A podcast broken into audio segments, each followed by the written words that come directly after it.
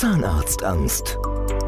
Der Podcast für sanfte Hilfe bei Zahnarztangst. Mit Andrea Herold und Dr. Michael Loi. Wenn Sie diesen Podcast schon länger verfolgen, dann kennen Sie die Stimme von Andrea Herold. Sie ist eine ehemalige Phobie-Patientin und wir haben schon viel ihre Stimme hier gehört. Sie hat schon viel von ihrer Geschichte erzählt. Und es gab ein Radiointerview vor einiger Zeit, das haben wir ja in Teilen in diesem Podcast gebracht. Zum Ende des Jahres 2024 gibt es dieses Interview, das zum Ende des Jahres natürlich besonders viel Mut machen soll, in kompletter Länge jetzt hier. Wir wünschen eine schöne Weihnachtszeit und wenn Sie an Zahnarztangst, an Zahnarztphobie leiden, dann nutzen Sie die Ruhe der Feiertage um eine Entscheidung zu treffen, sich zu informieren. Alle Informationen finden Sie unter Zahnarztangst online. Antenne Mainz, mein heutiger Gast ist weiblich. Name? Andrea Herold. Alter? 56. Beruf? Ich bin eigentlich Lehrerin. Arbeite schon lange, aber nicht mehr als Lehrerin. Bin inzwischen angestellt bei der LM Zahnarztangst GmbH. Da sprechen wir später noch drüber. Mhm. Haben Sie Hobbys und wenn ja, welche? Ja, ich tanze leidenschaftlich gern, bin auch Chefin einer Showtanzgruppe. Wir sind ein kleiner Verein und gestalten im Prinzip Feste, Dorffeste aus, werden zu Hochzeiten, Geburtstagen eingeladen. Und da leite ich ein Männertanzballett und eine Showtanzgruppe für Frauen. Bin da auch diejenige, die sich die Choreos ausdenkt und die ganze Sache managt. Da oh. bin ich sehr aktiv. Ich höre schon, da ist eine Menge Energie drin. Wo sind Sie denn geboren? In Weimar. Haben Sie sowas wie ein Lebensmotto?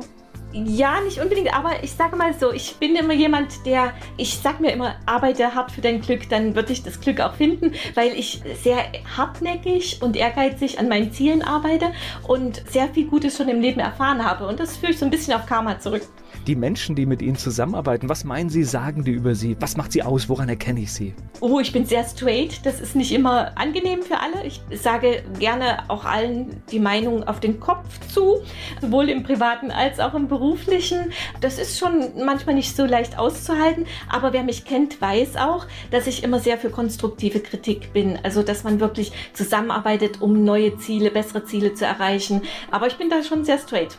Na, ich glaube, das werden wir auch gleich noch sicherlich drüber sprechen. Ich glaube, wir haben es auch so ein bisschen verlernt, Kritik und andere ja. Meinungen zu ertragen. Und es geht ja nicht immer darum, dass ich das gut finde, sondern dass ich es erstmal nicht persönlich nehme. Und solange Richtig. jemand sich in irgendeinem Korridor, der rechtlich und gesellschaftlich in Ordnung ist, bewegt, muss ich erstmal alles ertragen. Ja, das fällt vielen inzwischen schwer, dass man einfach auch das Positive aus einer Kritik rausnimmt und das für sich annimmt und versucht besser zu werden. Also das ist etwas, wofür ich wirklich kämpfe. Andrea Herold ist hier zu Gast bei Antenne Mainz. Andrea Herold ist hier zu Gast bei Antenne Mainz. Sie hat eine unglaubliche Geschichte, da sprechen wir später. Sie ist hier zu Gast bei Antenne Mainz. Erzählen Sie mir was über Weimar. Weimar bin ich geboren, bin ich aber nicht groß geworden ist aber die Heimatstadt meiner Großeltern, verbinde ich mit ganz viel Liebe und Emotionen. Ist ein kleines, schnuckliches Städtchen heute noch.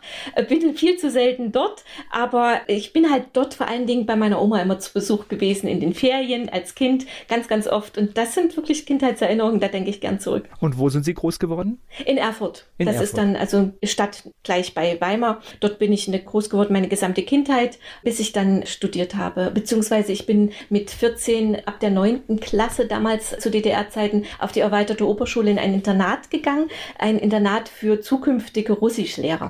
Da war ich vier Jahre in einem ganz kleinen Dörfchen in einem Internat zur Oberschule. Das heißt, also durch ihr Alter wissen wir jetzt schon, das war logischerweise die ganze Kindheit und alles hat sich in der DDR abgespielt. Richtig. Für mich jetzt immer schwer, weil ich bin ein typisches Westkind und versuche jetzt irgendwie zu überlegen, wie war das? Das heißt, hat man dieses System, ja wahrscheinlich, man hat es sofort auch in der Schule gespürt. Ja, also man war ja organisiert von Anfang an. Das hat man auch als normal so hingenommen. dass man erst war mal in der Schule ein Pionier, ein Jungpionier und Thälmann-Pionier. Dann kam später die Freie Deutsche Jugend, die FDJ-Jugendorganisation.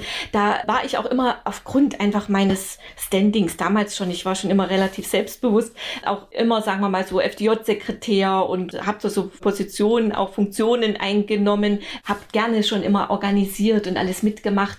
Aber sagen wir mal, als Kinder und Jugendliche hat man da ja noch nicht so viel irgendwie an, an negativen Sachen mitbekommen. Das Westpaket von der Verwandtschaft aus dem Westen war immer ein Highlight. Ansonsten hat das als Kind einen noch nicht so betroffen, gerade dass man irgendwie nicht reisen konnte oder so. Ich habe drei Schwestern, wir waren also vier Kinder zu Hause. Da haben wir auch gerade in der DDR viele Vorzüge gehabt. Da wurde wirklich auch die Familie da groß unterstützt. Das kann man gar nicht alles so abstreiten. Da gab es wirklich auch viel Gutes zu der Zeit. Im Prinzip so richtig mitbekommen haben wir das dann alles erst in der Oberschule beim Abitur dass man eben in vielen Sachen nicht die Meinung sagen konnte. Und ich habe ein Erlebnis, das war für mich schon sehr prägend, als ich dann mein Studium abgeschlossen hatte. Ich bin dann Diplomlehrerin für Russisch und Geografie geworden und wurde eingestellt, sollte eingestellt werden in Leipzig in einer Schule. Es ging darum, in welche Schule soll ich kommen. Und dann war die erste Frage beim Einstellungsgespräch, Frau Herold, äh, nee, damals noch Frau Hahn, wollen Sie nicht in die Partei eintreten? Und Sie sind doch so aktiv in der Jugendorganisation, können Sie doch auch die Partei unterstützen. Und das wollte ich partout nicht und habe das auch gesagt. Und da ist die Wahlschule dann erstmal flach gefallen. Okay. Da bin ich dann erstmal auf den Boden angekommen. Okay, das ist dann, sage ich mal, so ein Problem in einem System. Also witzigerweise, ich erinnere mich jetzt gerade an ein Gespräch, das ich vor kurzem mit einem Journalisten hier an dieser Stelle geführt habe, der letztendlich dann auch sich für die Partei entschieden hat, weil er wollte Journalist werden. Und ja. ich muss ganz ehrlich sagen, ich könnte das überhaupt nicht kritisieren, weil ich kann mich da durchaus reindenken, hätte ich jetzt einen Berufswunsch gehabt. Ich weiß nicht, was ich gemacht hätte. Ja, ist richtig. Es kommt auch immer darauf an, welche Zeit es war. Bei mir war das ja die Zeit, wo ich dann in die Schule zu arbeiten, so in die Schule kam, war 1988. War also schon eine Zeit, wo sich viel auch getan hat. Die Wende stand bevor. Man hat gespürt, überall, es brodelt an allen Ecken. Und da wollte ich definitiv nicht mehr in die Partei Partei eintreten. Wenn man einen anderen Lebenslauf hat, nochmal 10, 15 Jahre älter ist und da war die DDR ja noch stabil, kann man für seine Wünsche, sind damals viele in die Partei eingetreten, definitiv. Nur einfach aus dem Grund, um bestimmte Ziele erreichen zu können. Und das ist auch nicht verwerflich, das ist richtig. Es wird oft so verurteilt, also ich sehe das gerade immer im politischen Bereich und ich schüttel da immer und sage, nee, wir können das nicht verurteilen, weil wenn es die Lebensrealität ist und ich ja. davon ausgehen muss, das bleibt meine Lebensrealität, dann habe ich ja nur die Möglichkeit, ich lehne das System irgendwie ab oder ich mache mit, wenn ich da irgendwas erreichen will oder zumindest zum Schein, ja. Tue ich mich immer schwer, wenn das hat, so alles groß hat alles wird. gewisse Grenzen, richtig, aber so, wenn es nur der Parteieintritt war, das war, denke ich, auch wirklich vertretbar. Gleich geht's weiter im Gespräch mit Andrea Herold. Ich spreche hier bei Antenne Mainz mit Andrea Herold. Sie ist in der DDR groß geworden. Sie ist mein Gast hier bei Antenne Mainz. Sie haben jetzt gerade gesagt, das hat mich so ein bisschen aufhören lassen. Das heißt, man hat 1988 schon gemerkt, hier ist was in Veränderung? Ja, es ging, war ja die Zeit, wo nach Ungarn immer mehr geflüchtet sind, nach Prag. Das ging ja 88, 89 war das ja in der Zeit. Und da waren die Unzufriedenheit im Land war dann schon groß. Es gab immer mehr Montagsdemonstrationen, gerade auch in Leipzig. Also das hat man gespürt einfach in der Zeit, dass da irgendwas passiert und dass nicht mehr alles gemacht werden kann und dass die Leute ein bisschen was anderes wollen. Ich frage immer meine Gäste, ob sie gut in der Schule waren. Wie war das bei Ihnen? Ja, ich habe Abitur gemacht, studiert. Ja, ich war ganz gut. Okay. Ich war jetzt kein nur Einzelschüler, aber ich habe ein gutes Abi hingelegt, ja doch. War das ein Berufswunsch, Lehrerin? Ja, von der ersten Klasse an wollte ich Lehrerin werden. Das war mein absoluter Kindheitstraum, nur Lehrerin und ab der dritten, ich bin dann, hatte schon in der Grundschule sehr gute Noten und bin dann in der dritten Klasse auf eine Spezialschule gekommen, wo man vermehrt Russischunterricht bekommen hat. Das war halt in der DDR so das Nonplusultra. Wenn man sehr gut war, bekam man besondere Russischausbildung. Und ich war auch in Russisch sehr gut und wollte dann eigentlich sofort Russischlehrerin werden. Und es gab damals zu DDR-Zeiten zwei Spezialoberschulen, eine in Wickersdorf und eine in Wiesen Brandenburg. Und da konnte man im Prinzip das Abitur machen, wenn man speziell Russischlehrer werden möchte.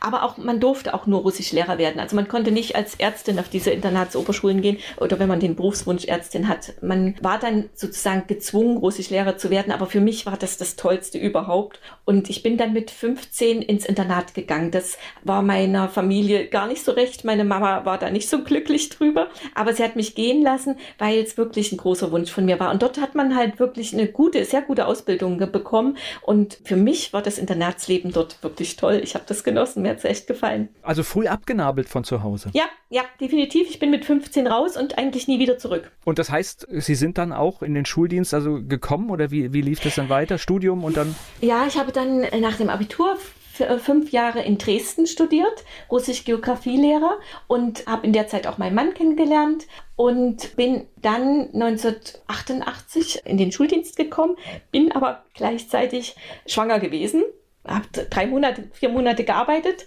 und dann in den Mutterschaftsurlaub gegangen, habe meinen ersten Sohn bekommen und dann wollte ich dann doch unbedingt zu Hause bleiben. Also ich muss sagen, die Mutti zu werden, das war für mich dann nochmal was ganz anderes, viel Größeres, als in der Schule zu arbeiten. Ich habe dann entschieden, zu Hause zu bleiben die ersten Jahre. Es war ja in der DDR so, dass man im Prinzip nach einem Jahr auf jeden Fall wieder arbeiten geht, beziehungsweise manchmal sogar schon eher. Und es war aber nicht so einfach, einen Kindergartenplatz auch zu bekommen, auch damals schon. Und bei mir war es so, dass der Kindergartenplatz für unseren Großen damals noch nicht frei war. Und ich musste arbeiten gehen und habe meinen Sohn nach Erfurt gebracht zu den Großeltern. Und selber habe ich aber in Leipzig gearbeitet und gelebt mit meinem Mann, so dass wir unser Kind nur am Wochenende gesehen haben. Die Woche über war er bei den Großeltern in Erfurt und das habe ich drei Wochen durchgehalten. Dann habe ich gesagt, nein, dann bleibe ich jetzt zu Hause. Also das ging für mich nicht. Ich war dann zu Hause und bin dann im Prinzip anderthalb Jahre später wieder schwanger gewesen und habe meinen zweiten Sohn knapp zwei Jahre nach der Geburt des ersten bekommen und war dann sozusagen zu Hause. Und da kam dann das dazu, was mich zu dem gebracht hat, was ich heute mache. Der Zustand meiner Zähne verschlechterte sich, weil ich extreme Zahnarztangst hatte. Und ich wollte dann nicht mehr unbedingt in die Schule zurück. Und hinzu kam noch ein zweiter Punkt. Die Wende hat natürlich den Bedarf an Russischlehrern komplett abgesäbelt. Und es war gar nicht so leicht, wieder als Russischlehrerin anzufangen. Man hat mir dann angeboten, was anderes zu unterrichten. Da fühlte ich mich dann auch nicht wohl, weil ich mir sagte, irgendwas unterrichten und dann so halb gebildet vor der Klasse zu stehen, das war nicht mein Anspruch. Und deswegen bin ich dann erstmal tatsächlich für die Kinder zu Hause geblieben. Wobei ich glaube, dass heute ein bisschen oder gute Russischkenntnisse durchaus von Vorteil sind, weil ich tatsächlich manchmal das Gefühl habe, dass wir Russland gar nicht richtig verstehen und wir uns viel mehr auch mit diesem Land beschäftigen sollten und diese ganze politische Diskussion, die wir da gerade haben. Ich kann dem allem nur sehr schwer folgen. Da haben Sie wahrscheinlich einen strategischen Vorteil. Sie können sich auch mal russische Medien anschauen. Ja, wobei man ehrlich zugeben muss, also mein Russisch war da damals perfekt, aber wenn man das 30 Jahre nicht verwendet, man, da ist man schon erstaunt, wie schnell da vieles weg ist. Natürlich, wenn ich höre und so, das ist schnell wieder da, wenn ich lese, ich würde das alles, aber gerade so das selber sprechen, das geht einem leider so das Gefühl verloren. Da müsste man schon ganz schön wieder sich reinlesen. Aber es ist schon schade. Das ist so etwas, was in meinem Lebenslauf mir manchmal so ein bisschen wehtut, dass ich die Sprache für meinen Anspruch verloren habe. Also natürlich könnte ich irgendwo noch mich mit jemandem unterhalten und vieles verstehen, aber das ist halt nicht mein Anspruch. Ne? Da habe ich halt ein anderes Level gehabt und das kann man nicht halten, wenn man im Prinzip nicht ständig im Training bleibt. Ich habe damals in Russland studiert, ein halbes Jahr und da hat man natürlich ein anderes Level. Das ist leider weg und ich fürchte, meine Zeit ist heute anders verplant, als mich dem nochmal zu widmen. Gleich geht's weiter im Gespräch mit Andrea Herold. Andrea Herold ist in der DDR aufgewachsen und sie ist dort Lehrerin geworden und sie hat während ihres Studiums auch mal in Russland für ein halbes Jahr gelebt. Sie ist hier zu Gast bei Antenne Mainz. Wo waren Sie in diesem halben Jahr? In Smolensk. Das liegt wo genau? Oder äh, ja, Russland, so von der Höhe vielleicht so zwischen Ukraine und Moskau, so ein bisschen so auf der Höhe. Also heute Russland halt.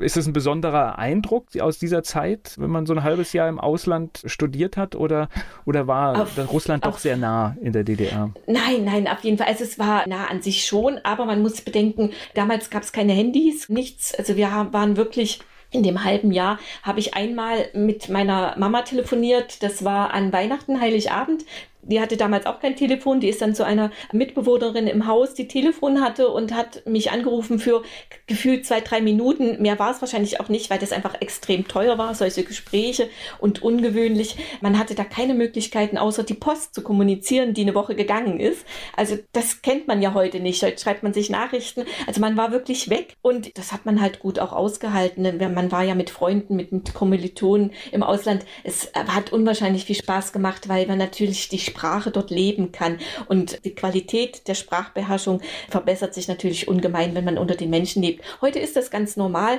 Heute reist jeder nach Frankreich für vier Wochen und so etwas. Das gab es halt für uns damals nicht.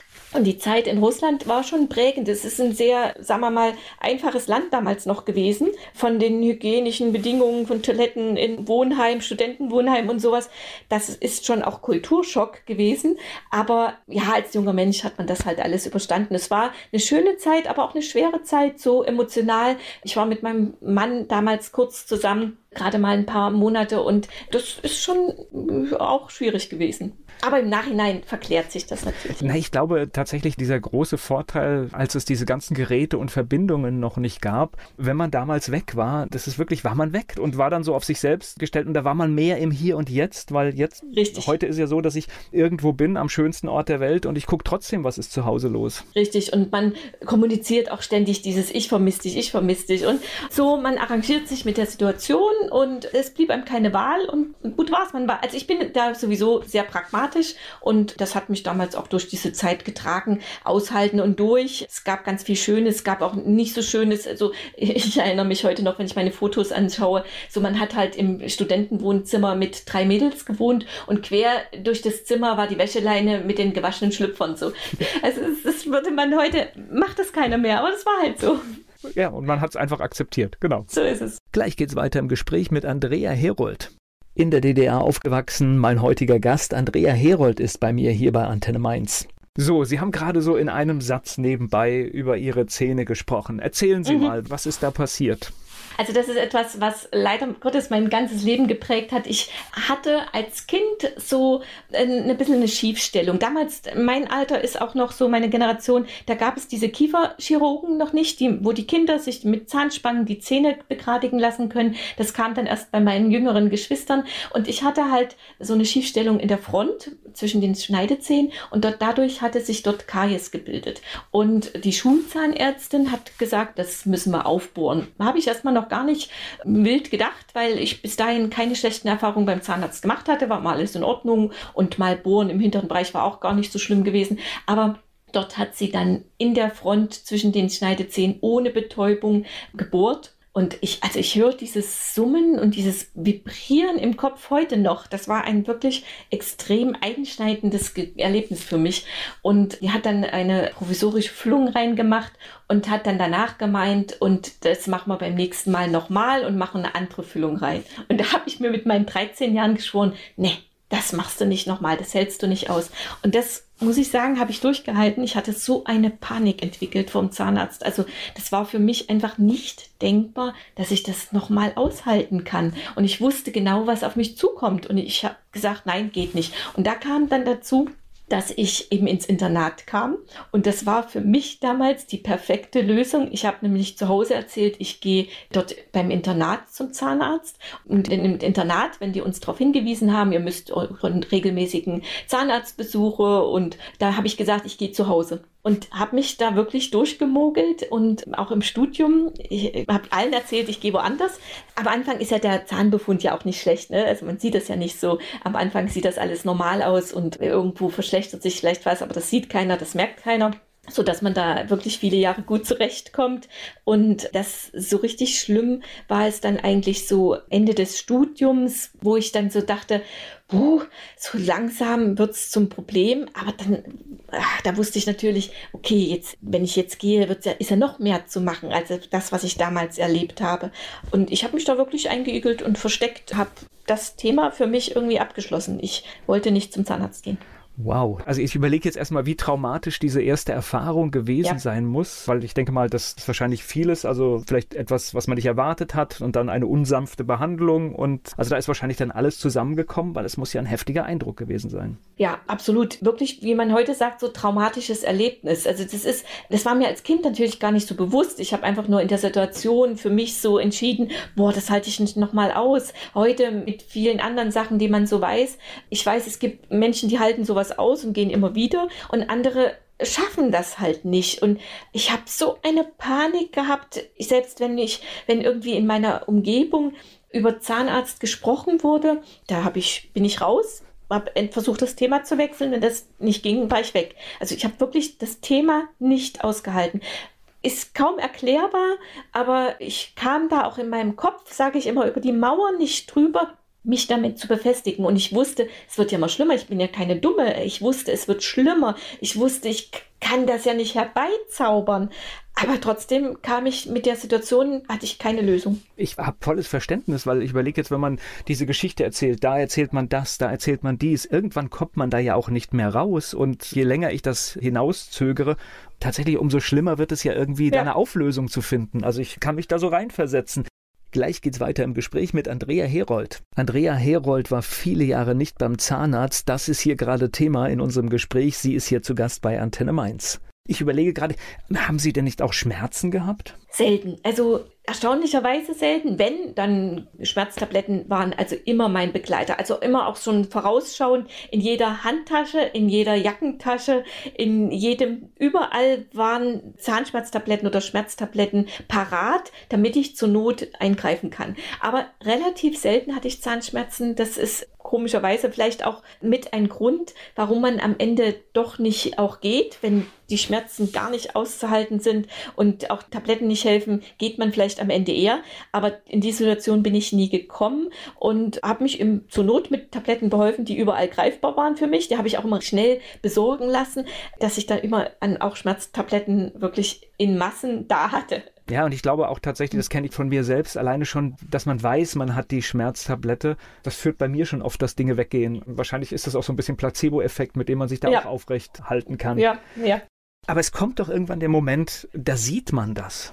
Ja, also man sah das schon, klar. Da entwickelt man halt so Techniken, wie man lacht. Ein freies, tolles Lachen, wie ich heute mache, hat man von mir damals nicht gesehen. Da grinst man eher vor sich hin mit geschlossenem Mund und ich habe auch beim Reden darauf geachtet, wie ich spreche, damit das einfach nicht so auffällt. Und man ist halt so ein bisschen zurückgezogener. Das geht, man bildet sich ja mal ein, dann sieht es vielleicht keiner. Die Leute haben es natürlich trotzdem alle gesehen. Als ich dann später darüber gesprochen habe, hat mir jeder bestätigt, jeder wusste irgendwie, ich habe ein Problem, aber ich habe das komplett ausgestrahlt, sprech mich bloß nicht an.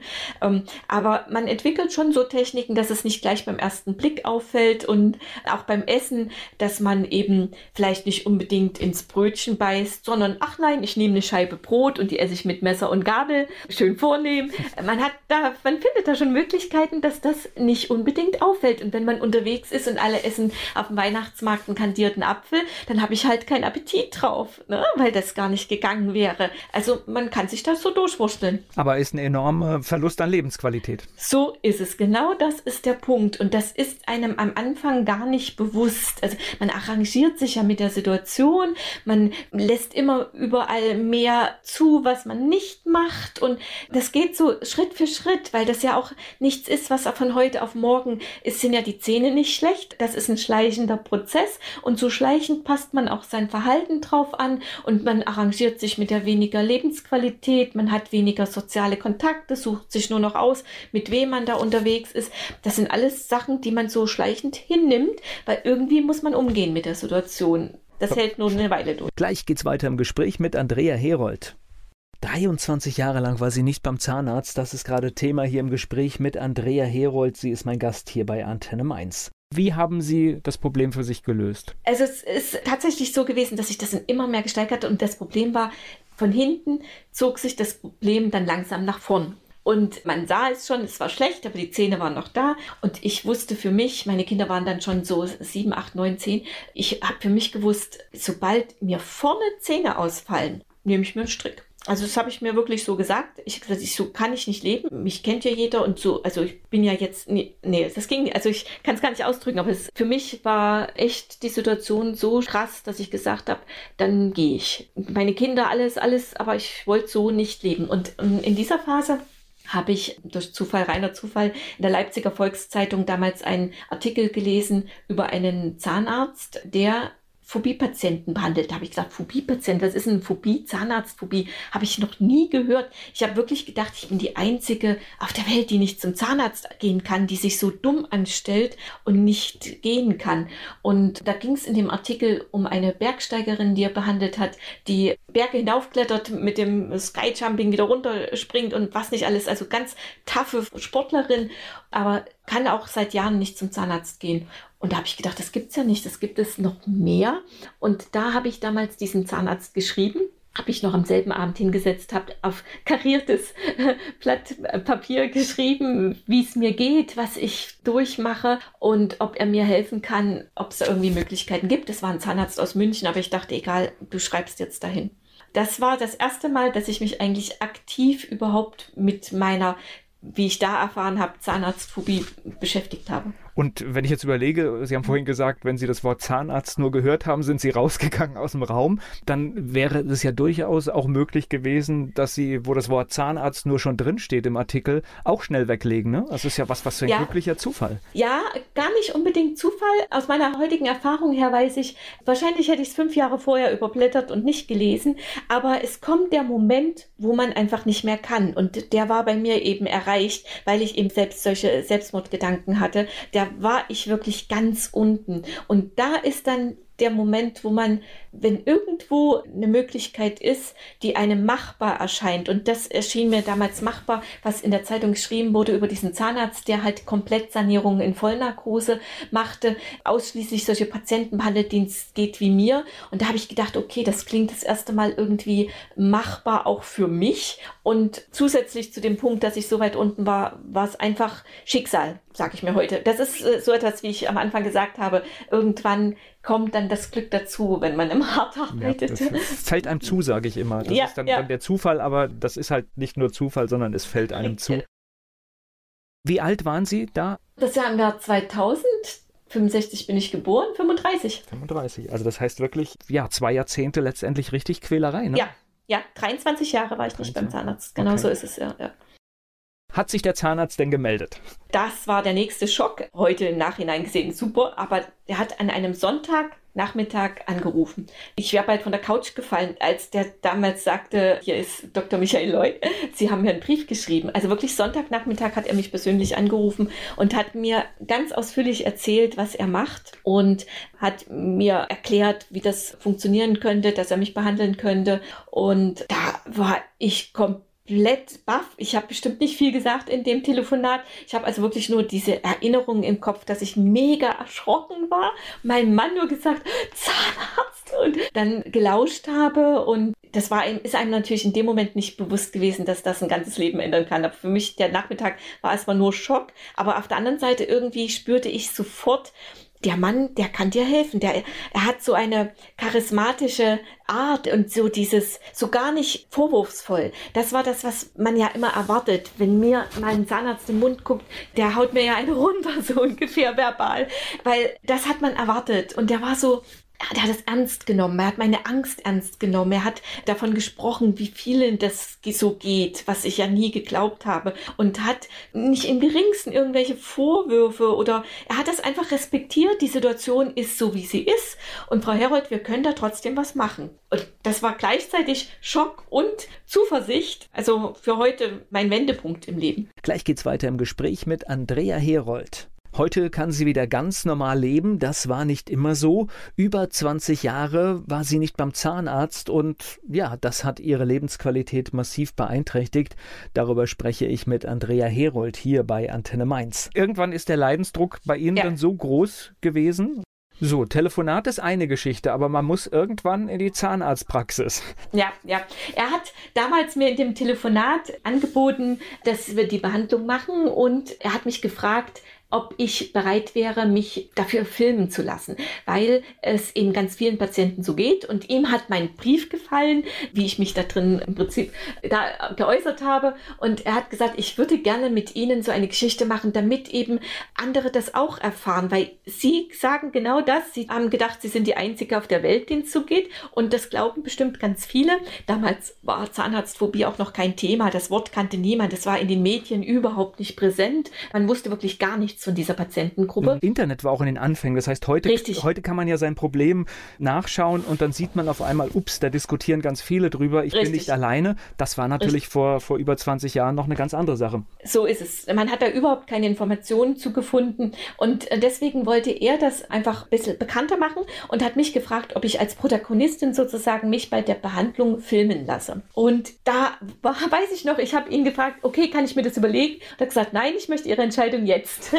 Okay. und ich habe tatsächlich an dem Sonntagnachmittag auf meiner Couch zugesagt, okay, machen wir. Ich wusste instinktiv, wenn ich hier nicht das mitmache, dann schaffe ich es nicht. Und es war auch die richtige Entscheidung. Ich bin dann vom TV-Filmteam begleitet worden. Die sind als erstes zu mir nach Hause gekommen, haben so ein bisschen mein persönliches Umfeld im Prinzip gefilmt und mich interviewt. Und mit denen gemeinsam bin ich dann auch zum Beratungstermin, zum ersten Termin mit Dr. Loy. Da habe ich den Dr. Loy das erste Mal kennengelernt und bin sozusagen mit dem Filmteam zusammen in die Praxis. Und im Nachhinein gesehen war das vielleicht mein Glück, vielleicht hätte ich sonst gekniffen, aber so hatte ich immer das Filmteam im Rücken und das hat mich irgendwo auch gepusht, auch moralisch, okay, jetzt musst du da durch. Und ich weiß noch, Dr. Loy erzählt heute noch, dass er, als er mich das erste Mal reinkommen sehen hat, gedacht hat, oh Gott, hier habe ich mich getäuscht, das ist doch keine Phobie-Patientin, die kommt hier so selbstbewusst rein. Ja, Fassade, ne? das konnte ich da schon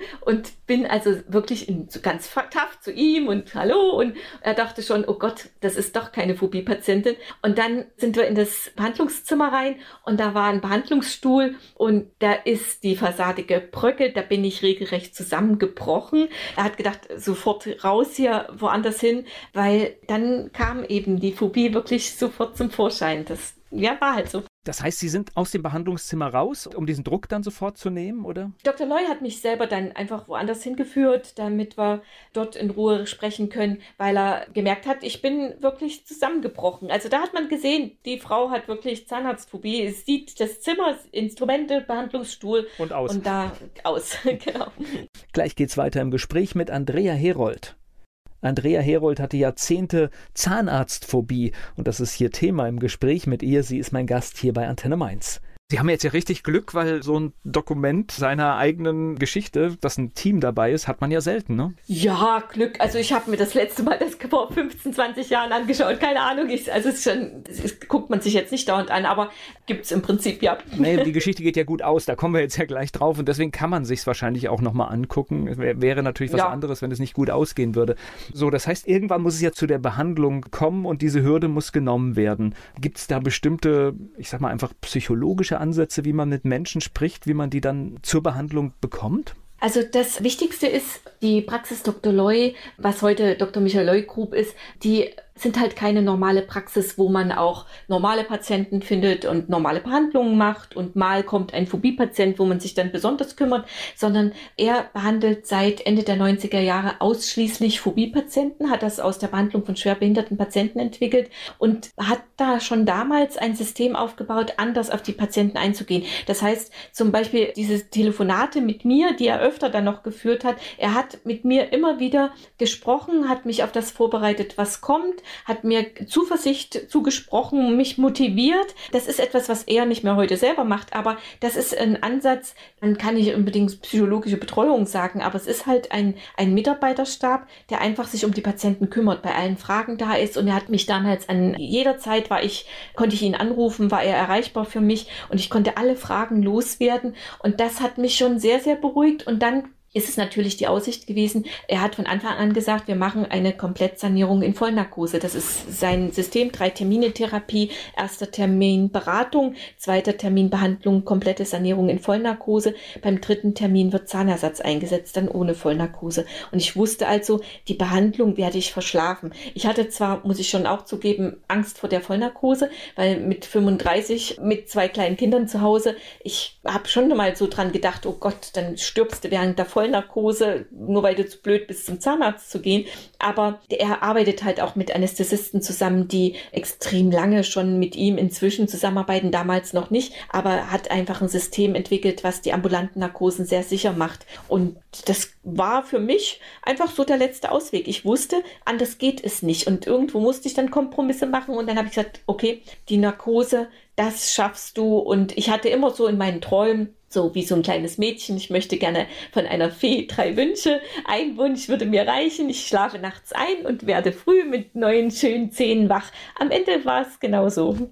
Es kam dann zu diesem zweiten Termin. In Vollnarkose ist alles bei Ihnen gemacht worden. Ja, ich stelle mir genau. das als jemand, der durchaus auch mal beim Zahnarzt häufiger ist. Jetzt überlege ich gerade, wie fühlt man sich danach? Super. Okay. Also das hat mich auch gewundert. Sehe ich auch heute, da ich dort ja auch inzwischen arbeite, komme später vielleicht noch dazu. Ich habe überhaupt keine Schmerzen gehabt oder Schwellungen. Der Dr. Loy hat, wie gesagt, hatte ich ja kurz schon mal erwähnt, mit schwerbehinderten Patienten gearbeitet in den 90er Jahren. Und die muss man auch sehr oft in Vollnarkose behandeln, weil einfach keine Kooperation da ist von seitens der behinderten Patienten beim Zahnarzt mitzuarbeiten. Und da hat er viele Vollnarkosen in München gemacht, in einer großen Praxisklinik. Und da ist er mal auf im Prinzip durch Zufall darauf gekommen, dass man während der Vollnarkosen keine zusätzlichen Lokalanästhetika spritzen sollte. Also Lokalanästhetika sind diese normalen Spritzen, die man beim Zahnarzt eigentlich mhm. bekommt zur Betäubung. Und die meisten Zahnärzte, die in Vollnarkose arbeiten, spritzen zusätzlich Lokalanästhetika.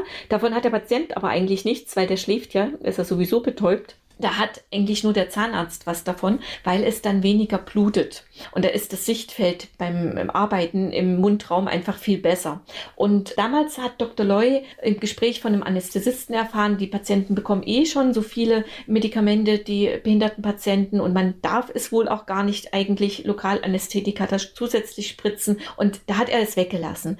Und durch Zufall ist dann nach einer Reihe von OPs herausgekommen, weil Patienten und Angehörige der Behindertenpatienten sich an ihn gewandt haben, was denn jetzt anders ist, weil dem Patienten ging es gut nach der OP die haben nicht über Schmerzen geklagt, sie haben keine Schwellungen gehabt. Und was machen sie denn anders? Und da hat er mal bewusst drauf geachtet. Und es ist dann einfach tatsächlich herausgekommen, wenn man keine Lokalanästhetika spritzt, blutet es in der OP sehr, sehr stark. Die Zahnärzte haben da wirklich mit zu kämpfen. Deswegen kann da auch nicht jeder so arbeiten. Aber die Patienten haben den Vorteil, man hat wirklich keine Schmerzen und keine Schwellung. Mir ging es nach der OP super. Also klar hat man so ein bisschen ne, den Mundwinkel eingerissen, weil man fünf Stunden den Mund mit so einem Mundsperre auf hat und so. Aber so was man so erwartet und sich vorstellt, nicht im geringsten. Gut, sowas hat man ja sogar auch schon bei einer kleineren Behandlung. Richtig, das richtig. Ist, das entsteht ja eigentlich relativ schnell. Und, also. Genau, und Schmerzempfinden ist natürlich auch immer relativ. Der eine hat vielleicht ein bisschen und ist ein bisschen empfindlicher, aber so das, was man erwartet, halt so großen Kummer mit großem Aua, das war überhaupt nicht so. Gleich geht's weiter im Gespräch mit Andrea Herold. Heute berät sie Menschen, die eine Zahnarztphobie haben, und das kann sie, weil sie selbst jahrzehntelang betroffen war. Andrea Herold ist mein Gast hier bei Antenne Mainz. So, erzählen Sie über das Leben danach. Sie hatten neue Zähne? Was hat sich verändert? Ja, da ist natürlich tatsächlich so, dass man, also ich habe damals gesagt, ich will nur die Zähne. Es hat sich bei mir nicht nur die Zähne. Ich bin dann wirklich raus. Also ich, ich war wie ein anderer Mensch. Ich habe mir die Haare gefärbt. Ich habe bis dahin immer eine Brille getragen, mit gar nicht so starker Sehstärke, sondern weil ich auch ein Schielproblem aus der Kindheit hatte und ich wollte die Brille weghaben. Das ging auch. Ich habe nicht mehr geschielt. Ich weiß nicht warum. Es ist alles verrückt gewesen zu dieser Zeit. Ich bin heute noch ohne Brille und habe mich anders gekleidet also bin extrem tough damals aufgetreten, habe mit meiner Tanzgruppe und, und alles. Erste Reihe war dann für mich reserviert. Also ich bin wirklich aufgeblüht in meinem ganzen Wesen. Habe auch beruflich gedacht, okay, was machst du jetzt? Lehrerin war dann schon eigentlich zu lange her für mich, dass ich gesagt habe, okay, Russischlehrer war auch da noch nicht gefragt. Das kommt jetzt erstmal im Moment nicht in Frage. Habe ein bisschen gejobbt äh, damals in einer Gaststätte bei einem Freund und habe da auch viel Spaß gehabt, viel Kundenkontakt Kontakt gehabt. Das habe ich halt genossen in dieser Zeit, dass ich einfach mit den Leuten quatschen konnte, lachen konnte. Völlig das, sorglos, ja. Richtig sorglos, so ja. ist es genau. Und, und das habe ich auch so genossen. Deswegen habe ich auch diesen Job in der kleinen Kneipe, sage ich mal, genossen, weil ich einfach so unbedarft reden konnte, lachen konnte, was ich viele Jahre nicht gemacht habe. Und das habe ich eine Zeit lang gemacht. Und dann kam eigentlich so mein zweites einschneidendes Erlebnis. Ich weiß nicht, ob Sie dazu auch was wissen wollen. Ja, sehr gerne. Diese Sendung, weil ich wurde ja begleitet vom TV-Team äh, bei Dr. Loy. Und das kam natürlich dann auf allen Sendern. Das lief damals ARD, ZDF, RTL, ProSieben, Sat1, alle Sender hoch und runter, weil es halt was Neues war. Und da sind dann wiederum andere Redaktionen und Sender drauf aufgesprungen und wollten auch mit uns drehen. Und ich bin dann vom MDR, von der Talkrunde unter uns, lief viele Jahre im Fernsehen, angesprochen worden, dass sie mich gern als Gast einladen würden. Habe ich auch zugesagt. Und dann wurde ich gefragt vom Redakteur, ob ich was dagegen hätte, wenn Sie meine Adresse oder meine Telefonnummer an interessierte Zuschauer nach der Sendung weitergeben würden. Und da habe ich gedacht, so ganz sorglos, ja, was soll da schon sein? Klar, mache ich. Und Medien dann, wieder unterschätzt, ne? Ja, absolut, absolut. Man unterschätzt ja auch, wie interessant das eigene Leben sein könnte oder das Thema.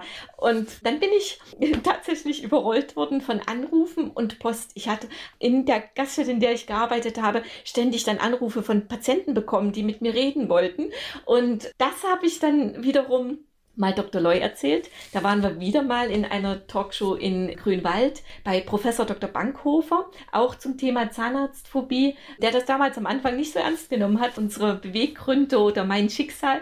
Und da hat Dr. Loy hinterher gesagt, weil ich ihm das erzählt habe, na Frau Herold, das ist doch eine gute Idee, wenn eigentlich das Interesse da draußen so groß ist, mit Ihnen als Patientin, ehemalige Patientin zu sprechen. Kommen Sie doch in mein Team. Ich möchte das eh auf aufbauen, dass die Patienten beraten werden mehr. Ich schaffe das alleine nicht mehr. Er hat mich ja damals noch alleine angerufen und ich brauche da unbedingt jemanden und Sie sind so authentisch.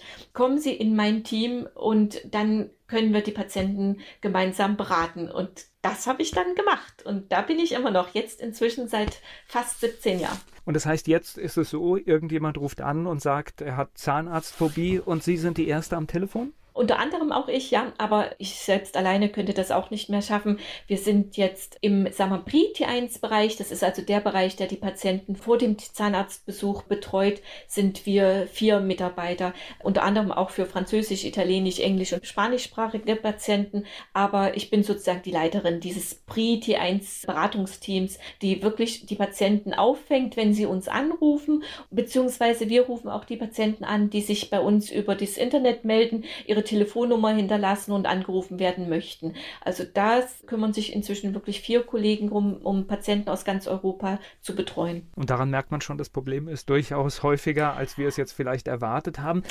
Wenn Sie da jemanden am Telefon haben, das heißt, Sie sind dann auch sofort wieder in Ihrer eigenen Geschichte drin und wissen, was der Mensch durchmacht? Ja, definitiv. Also das wissen die Patienten auch. Also wir sind natürlich auch so, sagen wir mal, authentisch, dass wir auf der Internetseite ganz bewusst meine Geschichte auch mit den Patienten kommunizieren, weil das ist natürlich Authentizität pur und die Patienten wollen das auch. Also die haben schon viel gehört von anderen Zahnärzten und sind auch oft, sehr oft enttäuscht worden. Und hier können sie halt mit jemandem sprechen, der das genauso erlebt hat. Und immer wieder wird da einfach nur gefragt, Frau Herold, erzählen Sie, wie haben Sie das erlebt? Und die sagen auch immer wieder, Frau Herold, ich muss Ihnen gar nicht sagen, wie ich mich fühle. Sie wissen das irgendwie. Sie sagen genau die Worte, die ich aussprechen würde. Sie wissen einfach, wie es mir geht. Und ja, meine Geschichte ist dadurch immer präsent, aber ich kann heute halt sehr, sehr gut damit umgehen. Es ist ja alles sehr positiv ausgegangen. Ich bin froh, dass es so ist, wie es ist. Und ich habe auch kein Problem damit, sag mal mal, mich zu outen. Früher habe ich mich ja geschämt, um Gottes Willen, wäre wäre nie irgendwie in die Öffentlichkeit gegangen. Und die erste Zeit hat das auch Überwindung gekostet. Also so, man hat ja dann auch die alten Bilder in den Videos, in den Filmen, sieht man ja, wie ich mal ausgesehen habe. Und das ist schon auch damals unangenehm gewesen. Aber ich stehe heute absolut dazu. Das ist meine Geschichte und wir haben es geschafft, da rauszukommen. Und ich freue mich mit jedem Patienten mit, der es schafft. Also, und ich glaube, das wissen auch die Patienten. Man merkt mir das an. Und da bin ich wirklich bei jedem immer ganz eng dabei. Na klar, sie ist natürlich, sie haben ihre Geschichte öffentlich gemacht gemacht. Wir reden ja auch gerade drüber. Und damit weiß es natürlich auch das eigene persönliche Umfeld komplett. Das ist die Frau Herold mit dem, dem Problem. Also das heißt, ja. das ist, glaube ich, immer so, dass es öffentlich ist eine Sache, aber dass es halt auch das ganze Umfeld jetzt weiß. Richtig, richtig. Das war auch so der größte Knackpunkt damals, der mir Schwierigkeiten bereitet hat, weil ich wohne auf einem wirklich winzigen Dorf. Das sind 350 Einwohner. Also so weiß es da Sack, jeder. Da weiß es jeder. Und noch dazu, ich bin schon lange, auch damals schon Ortsvorsteherin des Dorfes. Also, Dann weiß äh, es sowieso jeder. So sowieso. Dann noch diese die, im Sportverein, im Vorstand und die Tanzgruppe. Also ich bin also wirklich sowieso bekannt. Und dann, jeder hat es aber auch gesehen, irgendwo angesprochen. Wie gesagt, hat mich damals auch keiner. Aber ich habe bis dahin mit niemandem gesprochen und habe damals aber auch, als ich mit meiner Familie gesprochen habe, mit meinem Freundeskreis gesprochen. Und da ist etwas passiert, was ich auch heute unseren Patienten immer wieder erzähle. Damit hätte ich nicht gerechnet. Ich habe so viel Verständnis erfahren im gesamten Freundeskreis, in der Nachbarschaft. Also, weil viele haben mich dann darauf angesprochen. Ich habe Sie im Fernsehen gesehen, Frau Herold. Und so viel Verständnis, weil dieses Thema Zahnarztangst, auch wenn es die meisten ja nicht so extrem betrifft, aber so ein bisschen nachfühlen kann es jeder, weil ja ganz, ganz viele so eine gewisse Angst vom Zahnarzt verspüren. Und dann haben mich damals Freunde darauf aufmerksam gemacht, was ich heute auch vielen so vermittle man kann ja nichts für seine Phobie. Jemand anders hat eine Höhenangst und geht keine drei Schritte auf einer Leiter hoch. Und ich habe einen Berg von Freund im Kumpelskreis, der sagte damals, wenn ich eine Spinne sehe, dann springe ich 20 Meter weit, obwohl ich so ein Berg von Mann bin. Ich habe halt eine Spinnenphobie, du hast eine Zahnarztphobie, das sucht man sich ja nicht aus. Und das Problem ist halt nur bei einer Zahnarztphobie, dass es dann am Ende so schwer die Lebensqualität beeinträchtigt, alles beeinträchtigt im Leben, alles vieles kaputt macht. Das ist halt bei einer Spinnenphobie nicht ganz so dramatisch.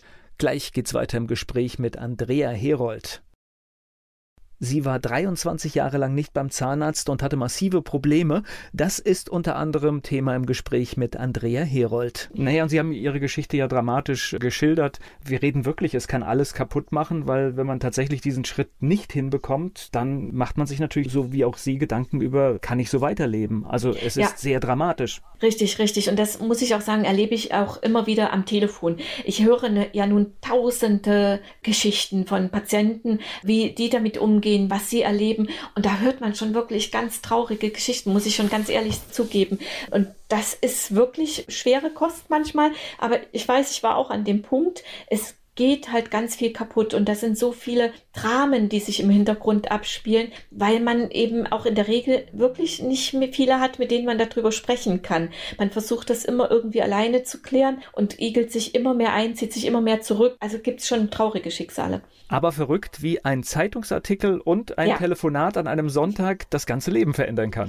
Ja, absolut. Deswegen glaube ich auch so an positives Schicksal, an Glück, weil das hätte ich ja damals nicht gedacht, was das alles bewirken kann in meinem gesamten Leben. Ich habe auch wirklich immer gedacht, es werden halt nur die Zähne gemacht. Es sind nicht nur die Zähne. Es ist wirklich alles, was sich bei mir verändert hat. Das muss ich echt so sagen. Und zum extrem Positiven. Naja, klar, es ist der erste Schritt gemacht und man kann wieder ja. in die Öffentlichkeit und damit steigt natürlich das Selbstbewusstsein für andere Bereiche dramatisch an. Ja, man macht halt auch den Mund auf, man traut sich was zu sagen, für seine Meinung einzustehen. Und das ist so etwas wie gerade damals als Ortsvorsteher. Ich gehe ja viel weniger in die Öffentlichkeit und trete für eine Sache ein, wenn ich mir nicht getraue, ordentlich den Mund aufzumachen und dafür zu kämpfen. Aber wenn ich das kann, dann kann ich ganz anders dazu stehen. Also das sind halt so viele viele Bereiche, die das dann betroffen hat, was man sich vorher nicht ausmalt. Man denkt immer so, es geht nur ums Lachen und Essen. Nein, das hat so viel Einfluss auf das ganze Leben, wie man sich das Leben gestaltet, was man noch schaffen kann. Im beruflichen auch. Also das ist schon ein großer Schnitt. Was ich bei Ihnen ganz lustig finde, manchmal, wenn wir hier mit Prominenten sprechen, dann gibt man deren Name in die Suchmaschine ein, dann findet man ein paar Einträge, man findet auch mal was anderes. Bei Ihnen ist es ganz aufgeräumt, man gibt Ihren Namen ein und man ist sofort im Thema und findet alles Mögliche über Sie. Also tatsächlich war auch ein starker Schritt in die Medien. Ach so, ich habe mich jetzt noch gar nicht gegoogelt. Ja, ich. Gar nicht. Okay. okay. Ja, hat damals Überwindung gekostet, aber jetzt, jetzt ist es halt so. Ja, mir geht es nur darum, wenn jetzt jemand das Gefühl hat, er braucht Unterstützung, er braucht ein Gespräch. Also tatsächlich mit dem Namen Andrea Herold ja. kommt man verdammt weit. Und ich weiß auch, wenn ich ans Telefon gehe, mich jemand anruft, ein Patient, die wissen sofort, wer ich bin. Also das ist einfach bekannt und, und das wollten wir ja auch erreichen, diese Authentizität, dass wir wirklich nur für unsere Phobie-Patienten da sind und dass man auch wirklich erzählen kann und genau beschreiben kann, um was es hier geht. Das spüren die Patienten und das macht den Unterschied zur normalen Praxis. Und es gibt keine Vorwürfe, ne? Überhaupt nicht, sowieso nicht. Ich höre auch ganz oft von Patienten, dass sie sagen, ja, ich bin ja selber schuld. Und da schreite ich sofort ein. Nein, wir sind nicht schuld an unserer Zahnarztphobie. Wir haben in der Regel ein traumatisches Erlebnis in der Kindheit erlebt. Auch da höre ich schreckliche Sachen. Da war ja mein Erlebnis harmlos. Da höre ich ganz viele Sachen von Kindern festhalten zu fünft und schlagen und was nicht alles. Und wenn man daraus eine Zahnarztphobie entwickelt, dann ist das überhaupt nicht unnormal und man kann da nichts dafür. Und dass man sich dann versteckt und andere Wege sucht, ist nur absolut verständlich. Also Schuld ist da absolut das falsche Wort und das sage ich auch sofort unseren Patienten am Telefon. Um Gottes Willen, sie haben da nicht Schuld. Ein schönes Schlusswort. Ich bedanke mich für das Gespräch. Gerne. Zahnarztangst. Der Podcast für sanfte Hilfe bei Zahnarztangst. Mit Andrea Herold und Dr. Michael Loi.